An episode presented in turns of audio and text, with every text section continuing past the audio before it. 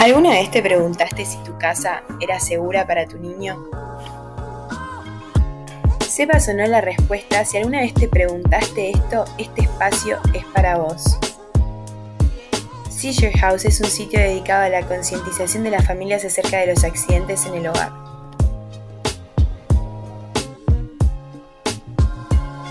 En la vida cotidiana nos enfrentamos con un millón de situaciones que podrían llegar a ser accidentes. Muchas veces el sentido común nos ayuda a dar cuenta de cómo poder responder frente a situaciones. Pero hay muchas otras cuestiones cotidianas con los niños que suceden que está bueno saber cómo prevenirlos y en su defecto, cómo reaccionar de manera eficiente para que no pase a mayores. Para eso está este podcast. Te brindaremos información, te acercaremos consejos basados en experiencia y por profesionales para que puedas mantener la seguridad en tu casa y en tus espacios, para que puedas disfrutar de tu niño y de todo lo lindo que tiene esta etapa sin la necesidad de tener que estar sufriendo eh, situaciones que o no estamos preparados o que se nos van de las manos. La idea de este podcast es prepararte y ayudarte y acompañarte en este proceso tan lindo. Hola amigos, ¿cómo están? Bienvenidos a otra emisión de nuestro podcast. Estamos muy contentos por la repercusión que tuvimos en el anterior. La verdad que en general eh, es un tema que hay mucha información dando vueltas, pero es difícil a veces llegar a la información correcta y saber bien cómo accionar frente a situaciones que van sucediendo.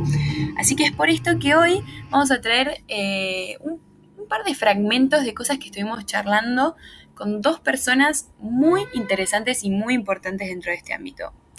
Vamos a estar entonces compartiendo un poco de lo que estuvimos charlando con Ariel Pérez, quien fue bombero y actualmente es licenciado de Higiene y Seguridad en el Hospital del Garraham, es exdirector de Higiene y Seguridad Ambiental en Casa Rosada y no nos olvidemos que es papá de dos nenas, importante. Y luego también nos vamos a estar compartiendo algunos comentarios que hizo Mauro Bonabota, que también es licenciado.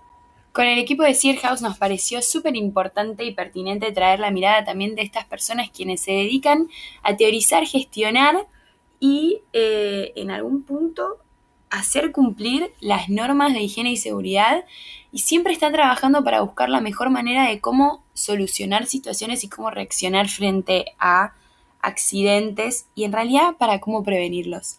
Entonces vamos a escuchar un poco qué tienen Así que en primera instancia me gustaría que podamos compartir con ustedes algo que opinó Mauro acerca de si es que hace falta información o si es que no se sabe implementar o por qué es que los accidentes suceden y cosas tan básicas pasan cuando en realidad ya se sabe cómo prevenirlas, pero por alguna razón suceden. Es falta de información. Eh, obviamente que hay falta de información, eh, la información está, hay que transmitirla y hay que llegar eh, a todos los hogares.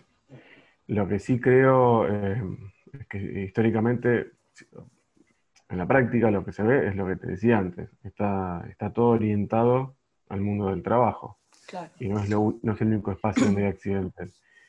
No tengo bien exactamente los datos en este momento, pero si no mal recuerdo, el año pasado, el anterior, había una estadística alarmante de cientos de muertes por año en, hogares. Eh, no recuerdo si eran 700 muertes, bueno, si sean dos, es mucho. Eh, y, todas evitables. Eh, creo que desde nuestro lugar de, profesionales, desde, desde, un rol de un colegio profesional, si se puede también tener eh, algún tipo de vinculación con, las autoridades nacionales, provinciales o, con quien fuera, creo que hace falta una política de Estado de, llegar a, las familias eh, con programas de prevención. Una cultura preventiva. Nosotros desde, nuestra, eh, nuestro ámbito tratamos de transmitir eso. Esto que trae Mauro a colación es muy interesante, ¿no? Esto de generar la cultura preventiva, pero digo, una, consulta que por ahí a ustedes les estará surgiendo, ¿cómo hacemos para que la sociedad entienda y adopte eh, estas medidas de seguridad y higiene que son pertinentes y que son muy importantes para poder salvar vidas? Ariel tiene esta respuesta. Una de las cosas que me escuchan decir siempre en todo lo que es mi carrera es cómo las legislamos o cómo trabajamos la legislación. La última ley de la Ciudad Autónoma de Buenos Aires, la 5920, exige un montón de cosas. Mm. Un montón. Y es una planificación de mejora para el área industrial y para el área comercial, una planificación en cuanto a la emergencia de mejora al 100%.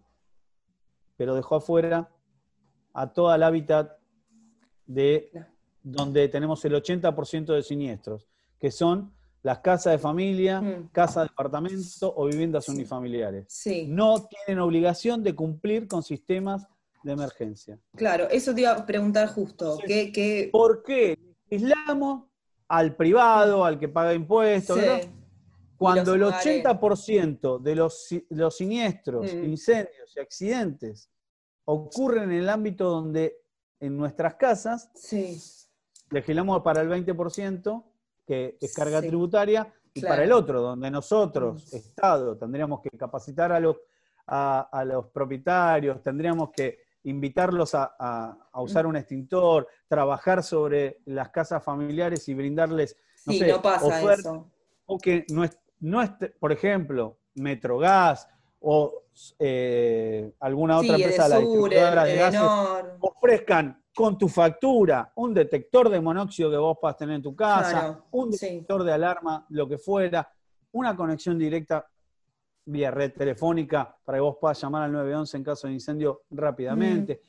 El uso obligatorio en casas unifamiliares de Sí. el enano colorado. Sí, tal cual, tal cual. Justo me diste el pie porque te quería preguntar eso, ¿qué, ¿cómo le acercamos a la comunidad y a la gente este tema de, de la prevención en los hogares? Como Ahí- hicimos con el cinturón de seguridad. Sí, sí, Se terminó porque somos una sociedad que todavía no aprendió.